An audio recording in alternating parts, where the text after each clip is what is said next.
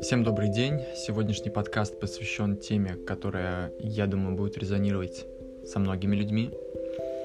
Это тема, которая была затронута одним из участников э, нынешнего потока курса погружения в страх. И эта тема касается непринятия близких, которые нуждаются в помощи на самом деле и не желают изменяться. И им невозможно помочь.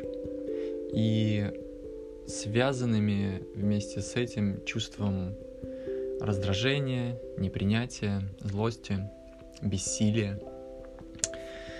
Так вот, э, один из участников курса погружения в страх обратился ко мне с вопросом о том, как научиться принимать стиль жизни своих близких или родственников, тогда то, как, эм, тогда как э, то, как они живут, очень сильно расходится с твоим собственным представлением о жизни, о том, как нужно жить. Или когда они начинают очень сильно раздражать, когда они отказываются учиться, когда они отказываются меняться, когда не получается им помочь в их проблемах, а помочь очень хочется, когда от этого рождается некая агрессия, и отношения между вами становятся накаленными, потому что очень сложно становится держать себя в руках.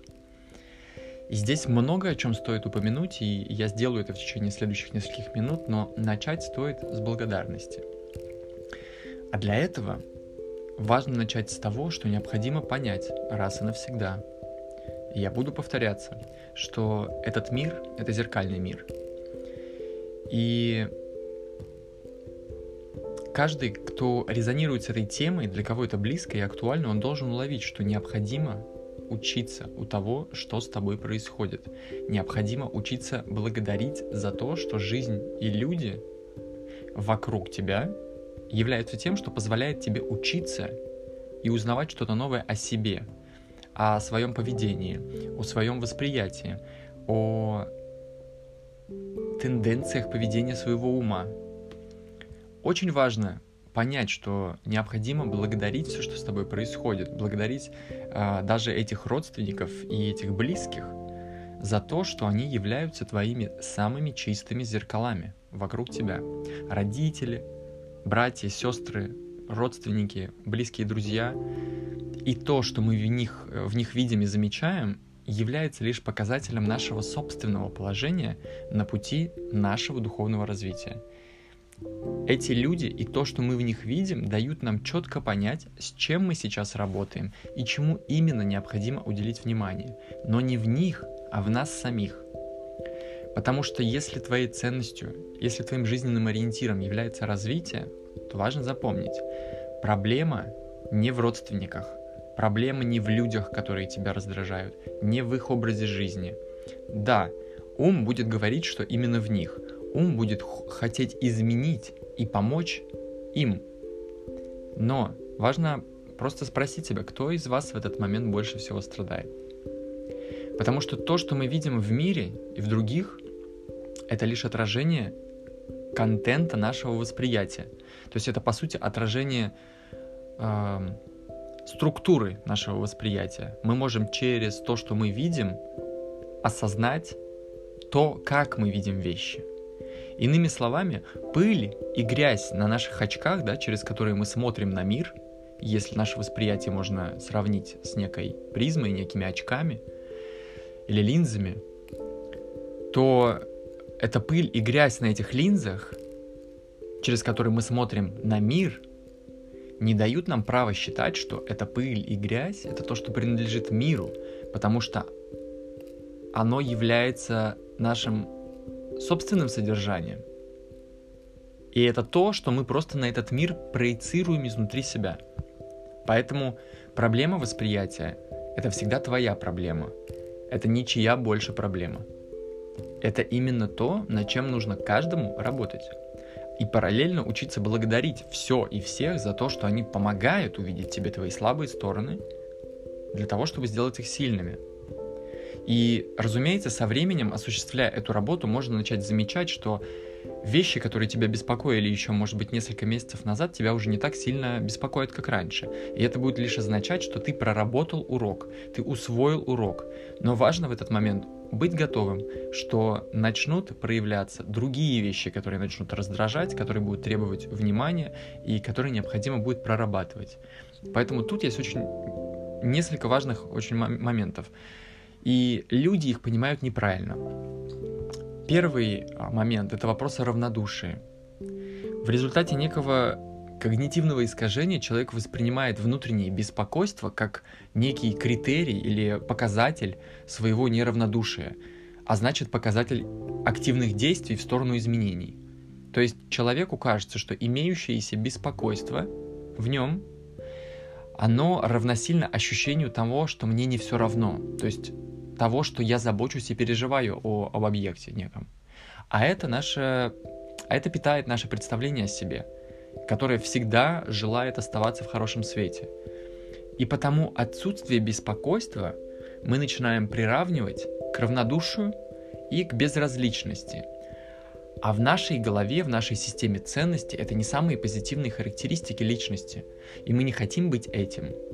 Это выставляет нас перед самими собой не в самом лучшем свете. И нам кажется, нам, точнее, нам, нам важно казаться хорошими, самим себе. И именно наши собственные внутренние механизмы мешают нам избавиться от наших беспокойств, потому что мы просто верим, что беспокойство — это показатель нашей заботы и желания помочь, который создает иллюзию о том, что если мы избавимся от беспокойств, мы погрузимся в равнодушие, и нам вообще не будет ничего интересного, мы не будем ни о чем беспокоиться, равно заботиться. Второе, о чем хочется упомянуть, это принятие. Потому что уметь принимать — это неотъемлемый навык сильной личности.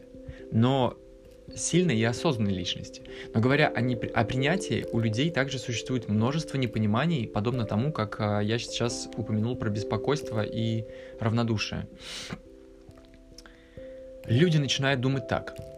А, как мне привыкнуть к тому, что мне не нравится в моих близких? как мне привыкнуть к тому, что меня очень раздражает.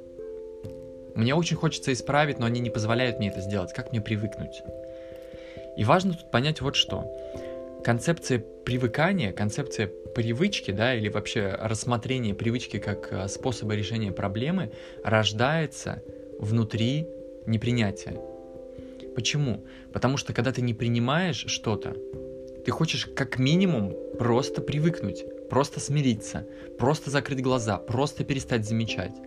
То есть внутри себя мы конфликт не решаем, конфликт присутствует, и мы просто стараемся избавить от того, что нам напоминает о том, что этот конфликт не решен.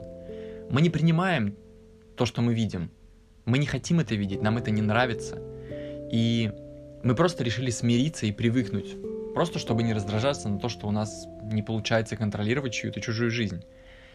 И мы отказываемся принимать, потому что у нас принятие ассоциируется с опусканием рук, с соглашением, а, с неким смирением, возможно, сдачей, да, или поражением.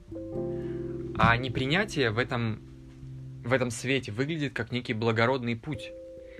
Но это не то, чем оно на самом деле является. Я объясню через пару мгновений. Но факт в том, что это не мы не хотим принять своих близких. Мы хотим. Мы хотим просто найти такой инструмент, который поможет нам а, больше не злиться от осознавания нашего бессилия перед попытками изменить их. Помочь им. Но я еще раз повторяю, что проблема не в них, что проблема не в их образе жизни. Это не им надо помочь. Проблема всегда находится в тебе и в твоем восприятии.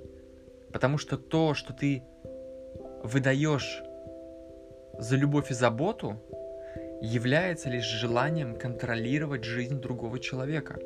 Желание изменить его в соответствии со своим представлением о том, как ему надо жить или кем ему надо быть. Если ты хочешь кого-то изменить, это лишь говорит о том, что ты хочешь этого человека контролировать. Любовь имеет противоположность, и противоположность любви это контроль. Не любовь и ненависть, как многие думают, а любовь и контроль. Желание изменить, которое мы прикрываем очень приятным и благородным для нашего представления о себе а, упаковкой заботы, да, мы же хотим помочь им, является просто желанием контролировать. Просили ли они твоей помощи? Они нуждаются в том, что ты им помогаешь. Потому что просьба — это просьба, и она должна звучать как просьба. Это призыв. Помоги мне справиться с моей проблемой. Мне нужна твоя помощь. Я один не справляюсь. Потому что многие люди думают, что если с ними кто-то делится их проблемами, это значит, что они просят их помочь им решить. Тогда как это не одно и то же. Иногда люди просто рассказывают, они просто говорят, ну да, надо бы, вот хорошо бы вот что-то сделать. Но это просто обсуждение и пережевывание проблемы. Намерение изменить будет выражаться в совершенно других словах. В буду, намерен, я хочу, я начну завтра, мне нужна помощь, я готов довериться. Потому что то, что человек в таких случаях называет помощью родственникам или близким, это на самом деле попытка помочь не им, а попытка помочь себе не чувствовать себя плохо из-за их проблем, которые вмешиваются в их отношения. И в особенности это касается ситуации, когда ребенок видит необходимость изменений в своих родителях. Мы часто из благих побуждений каких-то принимаем на себя ответственность за то, что а, они проживают, тогда как ответственность за это лежит исключительно на них самих. Надо понять это просто. Это не твоя ответственность. Необходимо сбросить с себя это бремя. И я сейчас не говорю о равнодушии, опять же. Те люди, которых ты привык видеть как твои мама или папа, это самостоятельные личности, это независимые индивидуумы. Это парень и девушка, которые проходят через свое приключение в жизни, в которой ты, как ребенок, лишь один из этапов этого приключения. Они не были мамой и папой до твоего появления. Они сами несли ответственность за всю свою жизнь, они принимали решения, они тебя вырастили в конце концов. С твоим появлением ничего не поменялось в том смысле, что они остались теми же самостоятельными личностями. И важно понять, что лучший способ повлиять на тех, кто тебе дорог, это безмолвный пример. Это открытая забота и абсолютное принятие. Потому что именно эти компоненты создают безопасную среду, в которой никто никого не осуждает, никто никого не критикует. Создается пространство, в котором человек может раскрыться, принять себя и попросить о помощи. Если же кто-то не принимает твою помощь, от чего ты начинаешь злиться, осознавать свое бессилие, важно задать себе вопрос, действительно ли ты хочешь разрешить ситуацию, чтобы помочь им? Или же ты хочешь разрешить ситуацию, в которой ты сталкиваешься с собственным бессилием, и тебя волнует это больше – то есть ты хочешь справиться просто с а, фактом, что у тебя не получается что-то. И в данном случае контролировать другого человека. И это портит твое представление о себе. Нам неприятно признавать, что у нас что-то не получается, даже если разговор идет об изменении жизни другого человека. Нас уже не интересует сам факт и содержание этого изменения. Нас интересует факт, что мы не можем это сделать. Все желания улучшить чью-то жизнь или облегчить чью-то жизнь – это проекция собственного желания улучшить, изменить или облегчить свою собственную жизнь, за которую ты просто не хочешь брать ответственность. А поэтому мы отказываемся от действий внутри своей жизни и перекидываемся на помощь всему вокруг, всем вокруг, но только не себе. Возможно, это будет неприятно осознавать, но желание помочь кому-то – и раздражение от того, что они не принимают твою помощь, это побег от того, что ты на самом деле хочешь сделать, и от того, что на самом деле нужно сделать. Мудрые этого мира не просто так говорят, что сначала необходимо помочь себе. Ты не можешь помочь кому-то тогда, когда ты страдаешь от своего собственного восприятия. И, скорее всего, тем, кому, как тебе кажется, очевидно, нужна помощь, вообще не испытывают проблем относительно этого но тебя беспокоит их невежество, тебя беспокоит их слепота, тебя беспокоит то, как они себе вредят, вредят своему организму, возможно, или калечат себя, или свои отношения, или уничтожают себя вообще и не замечают этого, и ты очень хочешь им помочь. Но важно понять, что то, что мы видим,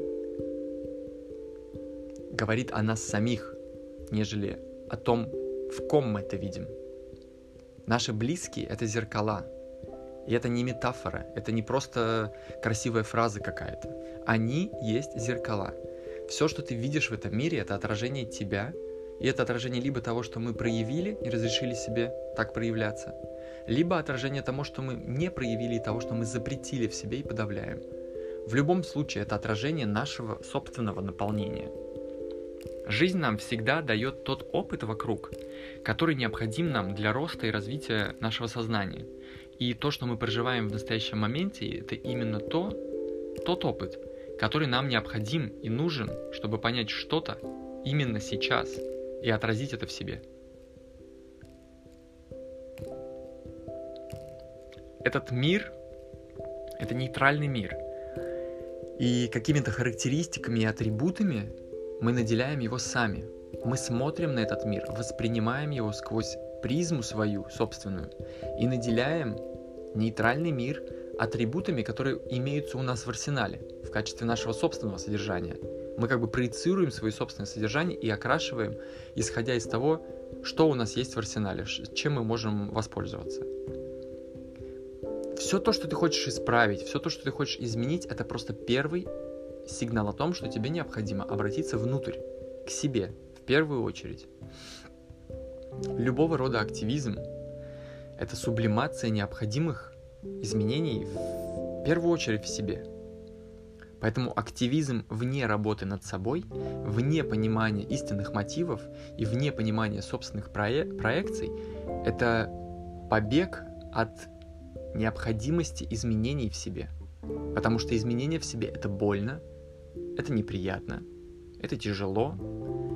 И самое тяжелое и неприятное, мне кажется, что это принять тот факт, что помощь, что на самом деле нужна не другим, а тебе. Мы злимся, мы раздражаемся, мы ощущаем бессилие, которое проявляется в агрессии на того, кто не готов принимать нашу, как нам кажется, любовь. Но на самом деле эта агрессия на тех, кто не подчиняется нашему желанию контролировать его жизнь. Мы вторгаемся якобы с благими намерениями, но мы никого не спрашивали. Просто представьте, что кто-то придет в вашу жизнь и скажет, послушай, я, мне лучше, виднее, чем, чем тебе, как тебе стоит жить. Я лучше знаю, кем тебе надо быть. Какое ваше первое действие?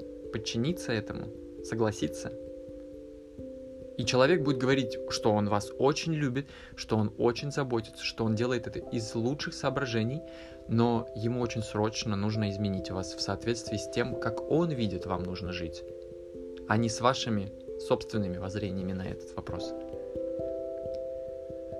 Поэтому важно уметь принимать все как есть. Но принятие ситуации – это не смирение с ситуацией. Принятие ситуации – это не закрыть глаза, это не опускать руки, это не соглашаться с текущим положением дел, как многие думают. Принятие ситуации – это не начать получать удовольствие от того, что происходит. Принятие в буквальном смысле означает устранение в голове представлений о том, как все должно быть, и принятие того, как все на самом деле есть, как факт. Потому что то, что мы не принимаем, становится неприятным и начинает приносить еще больше боли. А чтобы сделать неприятное приятным, достаточно просто принять это. Многие не соглашаются с этим, но дело в том, что принимать не означает отказ от желания помочь, от действий. Принятие, напротив, это скорее шаг к осознанию, что единственный, кому ты хочешь помочь, это, это, это ты сам, не другому, Поэтому принятие — это понимание истинных мотивов, пусть и не очень приятных. А также принятие не означает не помогать или не вмешиваться. Принятие, напротив, это сделать шаг в направлении изменений каких-то, в направлении истинной помощи. Поэтому я никого не отговариваю от действий, но я лишь проливаю свет на природу вещей. Решение о действиях каждый должен принимать сам, потому что каждый проходит через свои собственные уроки — и проходит с целью понять то, что необходимо понять именно ему, в том ритме, в котором может понять он сам. Но важно понимать, что действие необходимо совершать из ясного понимание того, как обстоят дела на самом деле. Потому что если ты пребываешь в иллюзии, что нужна помощь близким, что является лишь сублимацией помощи себе, которой ты избегаешь, то ты избегаешь работы над собой посредством давления и насаждения близким из благих нужд в кавычках. А то, как они отказываются принять твою помощь, это лишь отражение твоего собственного сопротивления и отказа оказать эту помощь самому себе. Это отражение твоего собственного сопротивления принять тот факт, что помощь нужна тебе. И я не говорю, что ты не должен никому помогать. Но я говорю, что тебе нужно слышать, о чем говорит твое отражение. Потому что уму нравится решать ситуации. Но вот в этих решениях он забывает спросить, чему ты меня учишь, ситуация? Что ты мне хочешь показать? Что, что я должен увидеть? Что я должен извлечь из этого опыта? Я повторюсь, я не говорю о бездействии, я говорю о решении твоей проблемы в первую очередь.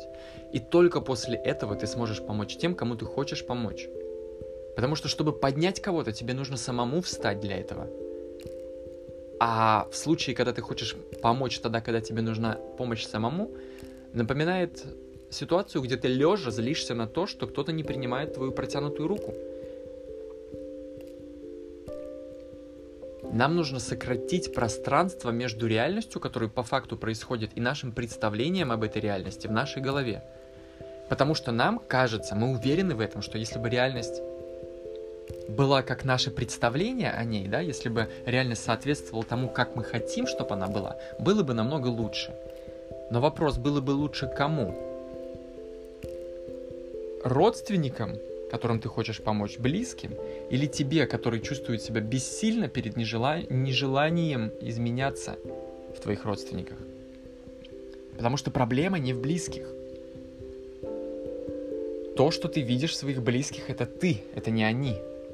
Потому что если ты будешь думать, что проблема в них, то ты будешь решать проблему не там, где она на самом деле существует. А как следствие, ты никогда ее не решишь. Потому что проблема не в содержании, проблема в структуре. Ты можешь менять содержание, менять объект, но структуру неудовлетворенности найдет новую проблему в чем-то другом и будет делать это бесконечно. Ты просто будешь ходить с этой проблемой на своих глазах, на своем восприятии и проецировать ее на все, с чем ты соприкасаешься. И тут надо им помочь. И этим надо помочь. И этим надо помочь. И вот этих надо изменить. И здесь вот все плохо. Но суть в том, что это тебе нужно измениться в первую очередь. Улучшить что-то, чтобы тебя так не бомбило. Ты не можешь улучшить что-то в другом без его желания улучшить это. Ты не отвечаешь за его желание. Ты отвечаешь только за свое желание. Каждый человек может изменить что-то в себе самом. Все остальное может сыграть какую-то роль. Сыграть катали... роль катализатора, или спровоцировать, или смотивировать, вдохновить, но не совершить действие за тебя или за кого-то другого.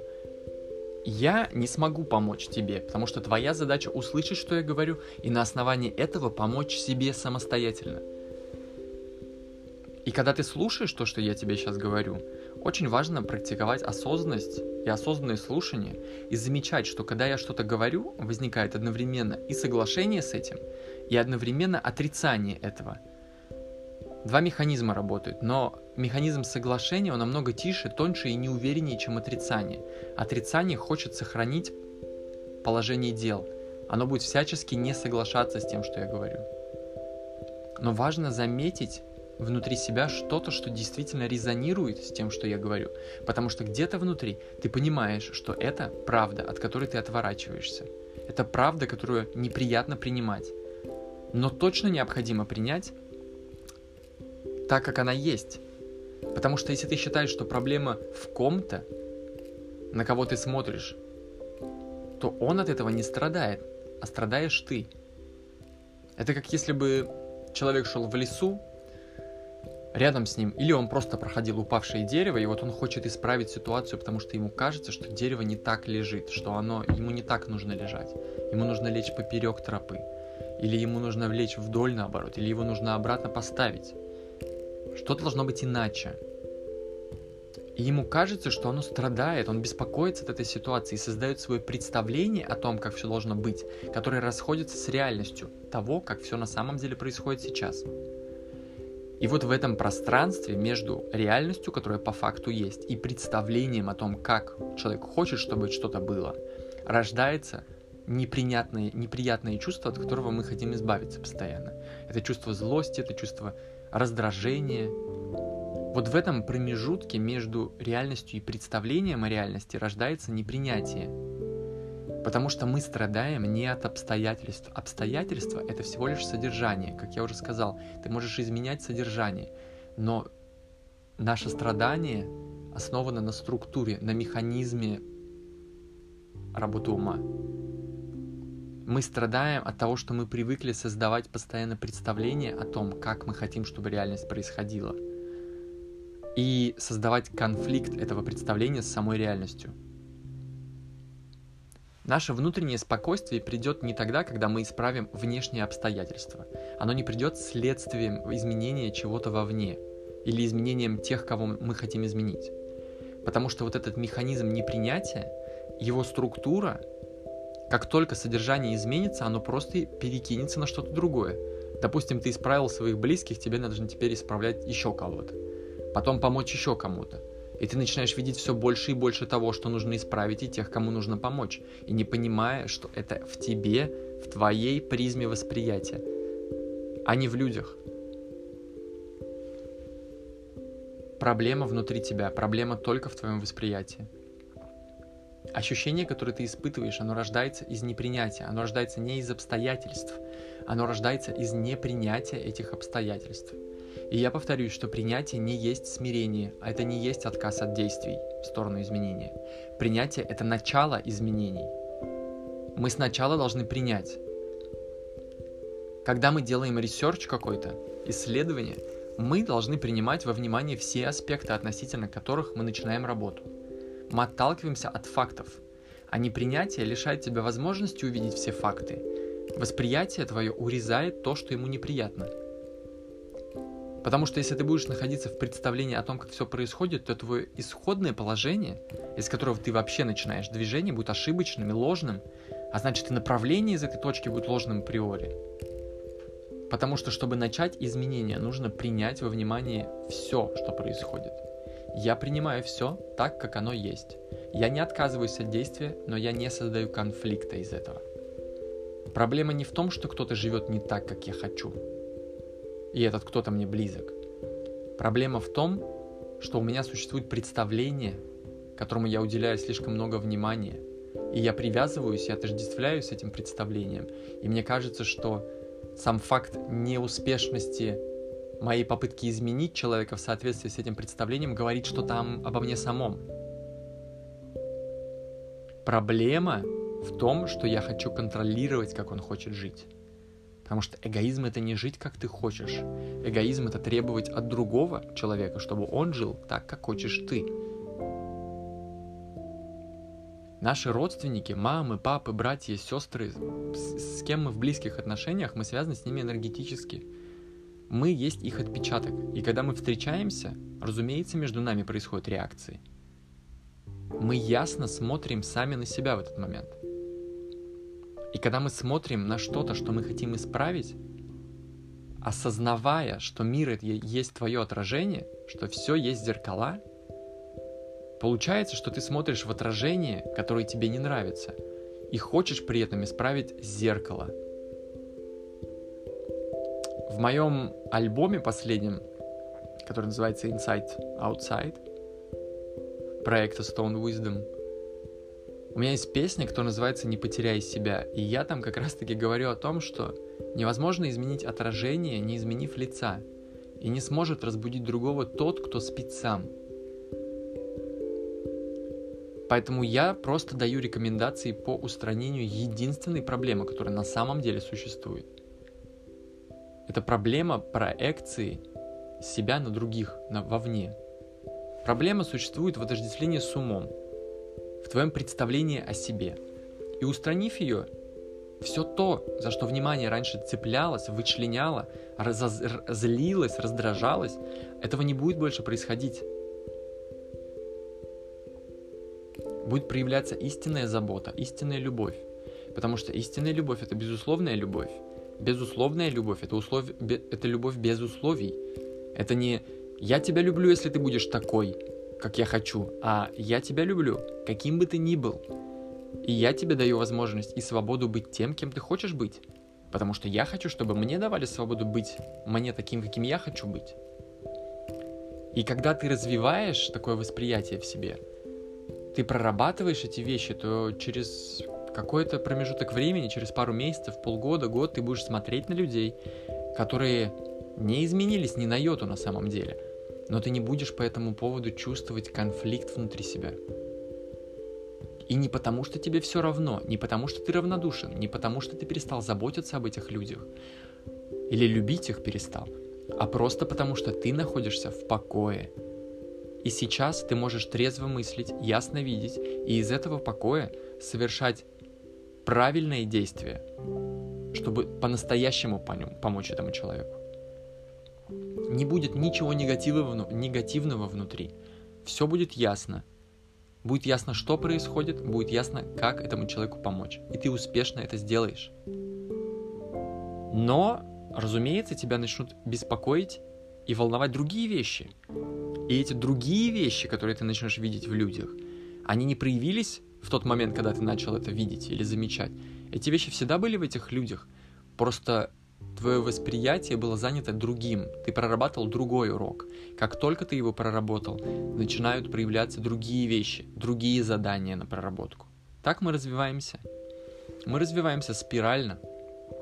Но если ты не можешь перейти на следующий уровень этой спирали, ты начинаешь ходить в цикле, по кругу. Ты натыкаешься на одно и то же.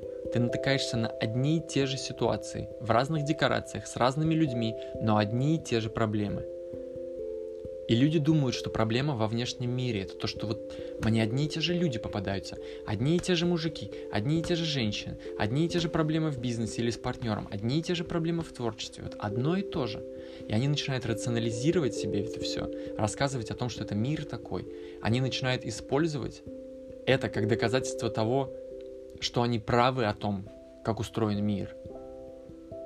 Тогда как это просто следствие того, что мы не усваиваем урок, который нам жизнь предоставила. Жизнь всегда нам дает уроки. Проблема внутри. Это то, что важно уловить. И я буду повторять это, и но это важно. Почувствуй внутри себя узнавание того, о чем я сейчас говорю. Потому что как только ты это поймешь, как только ты это почувствуешь, Тебе важно ухватиться за это, потому что ум будет противиться тому, с чем ты хочешь согласиться. С чем ты внутренне уже согласен. Вот это внутреннее ощущение знания, которое выражается как «Блин, да я же знаю, черт, я же понимал это, я ведь чувствую то, то, о чем он говорит сейчас. Я понимаю это, но я отворачиваюсь, потому что это неприятно осознавать. Вот это знание, оно выражается на уровне тела. Ты в теле начинаешь ощущать, что то, что ты сейчас слышишь, это правда, которую тебе важно принять. Это может выразиться в слезах, это может выразиться в улыбке или в смехе, или в каком-то облегчении в груди.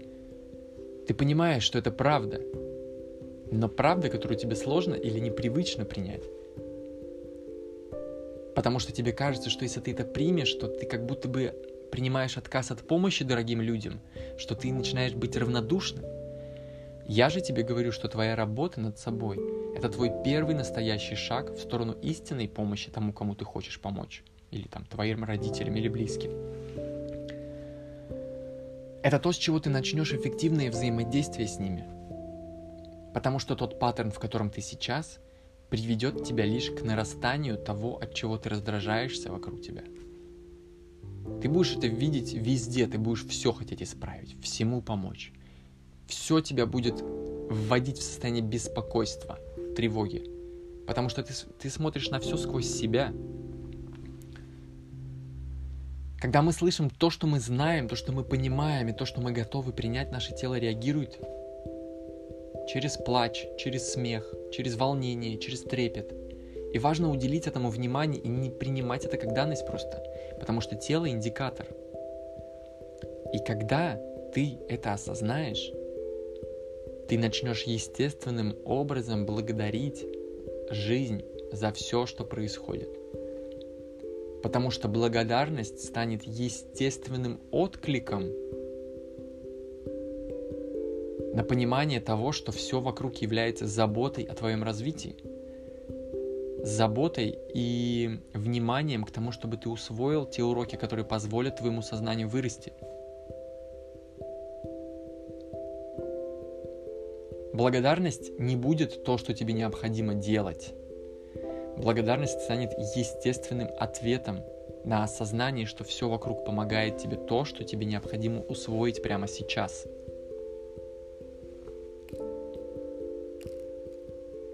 А то, с чем ты не можешь справиться, попросту растворится. И эта ситуация, она не столько про дети или родители, или брат и сестра, или дядя, тетя. Это ситуация, где человек перед тобой должен в твоем восприятии предстать вне ролей, которые ты ему приписываешь. И ты, как человек, перед этим человеком тоже должен сбросить с себя иллюзию ролей, которые ты проигрываешь в ваших семейных отношениях. Важно увидеть человека перед собой или своего родителя как просто другого человека со своим прошлым, со своими целями, со своим видением, своими амбициями, своими предпочтениями, привычками, трудностями, своими приключениями в жизни – своими чувствами, своими разочарованиями, своими радостями.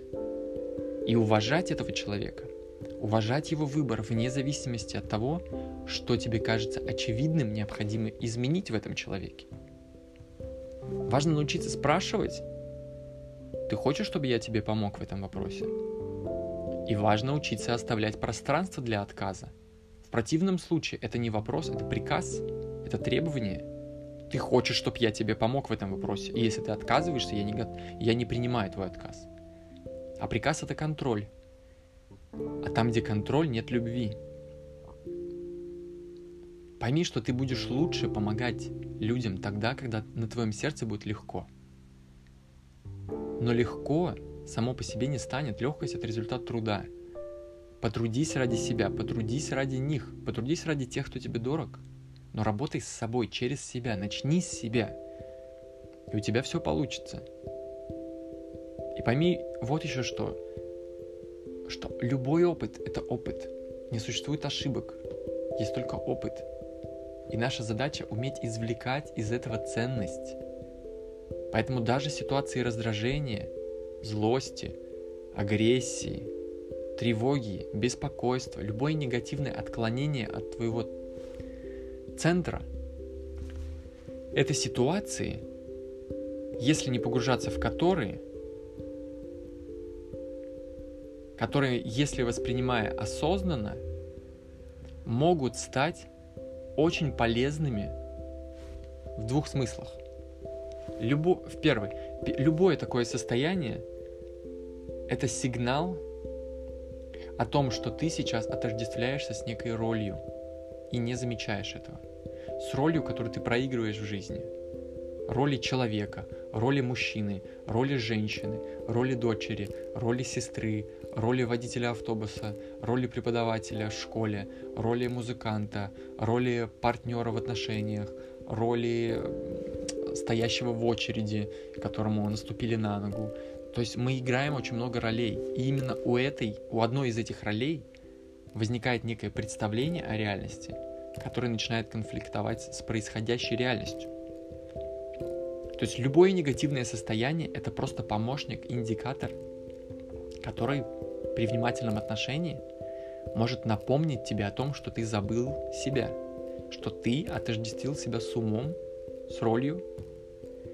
И путем наблюдения этого, осознавания, ты можешь выявить, в каких именно ролях ты чаще всего конфликтуешь внутри себя. Потому что если ты хочешь изменить своих родителей, ты действуешь исключительно из роли себя как их ребенка. Тебя не волнует отсутствие изменений у твоих родителей, если ты проигрываешь роль работника на своей работе. Твоя роль как э, сотрудника на работе не конфликтует с реальностью твоих родителей никак. Зато вот роль тебя как дочери или как сына конфликтует. Важно понимать, что все конфликты рождаются в некой роли. Любой конфликт может тебе напомнить о том, что ты сейчас в роли. Любая роль любое отождествление с ней — это напоминание о том, что ты не есть ты сейчас, что ты отождествился с опытом, через который ты проходишь.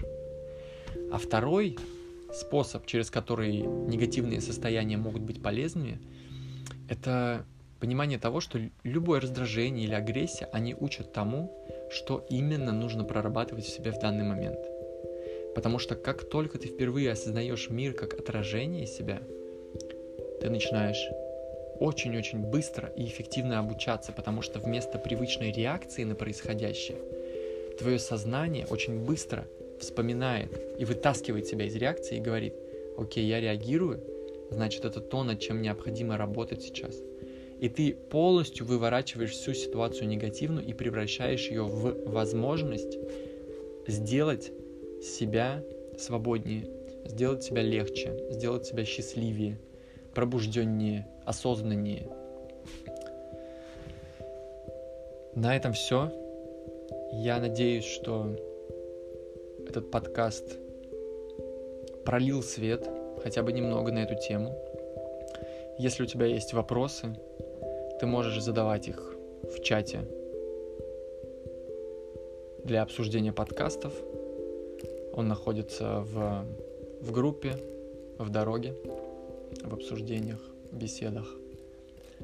Если ты чувствуешь, что информация, которую ты услышал, что-то сдвинула в тебе, помогла что-то осознать, я очень прошу тебя сделать вклад и поблагодарить меня тем, что ты сделаешь репост этой записи, отошлешь ее тому, кому ты считаешь тоже необходимо это услышать.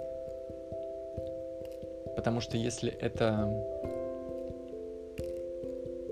дало тебе какую-то ценность, поделись этой ценностью с другим.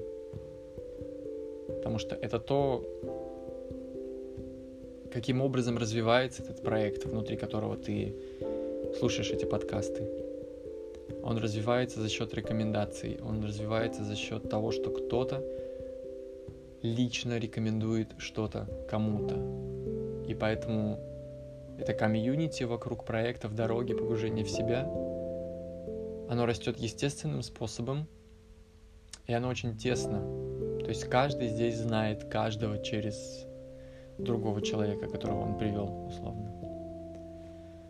Я благодарю тебя за твое внимание, я благодарю тебя за твою помощь и желаю тебе хорошего дня. Пока.